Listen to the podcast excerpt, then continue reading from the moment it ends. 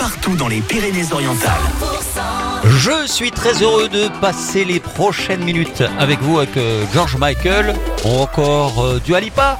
Il y aura également Mika et jusqu'à 500 euros à gagner au coffre-fort dans 15 minutes, 11 heures.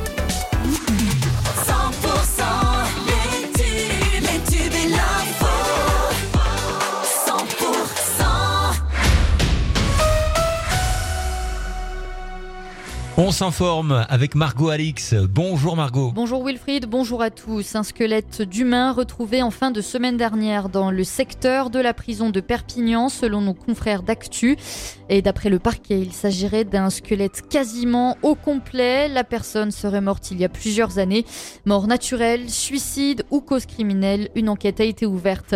La pluie est enfin tombée sur les Pyrénées-Orientales ces trois derniers jours, alors bien que la plaine du Roussillon a connu ses plus grosses averses, et ce depuis cinq mois, eh bien c'est ailleurs que les plus gros cumuls ont été enregistrés. C'est au village de Mossay en Conflans que la pluie est tombée le plus, avec pas moins de 75 mm depuis dimanche.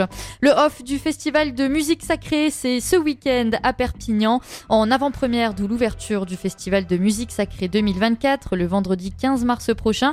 Eh bien, le festival vous propose deux concerts à la chapelle basse du couvent des Minimes, ce samedi à 18h30 et dimanche à 15h, le tout en accès libre. Toutes les informations sont sur le site mairie-perpignan.fr.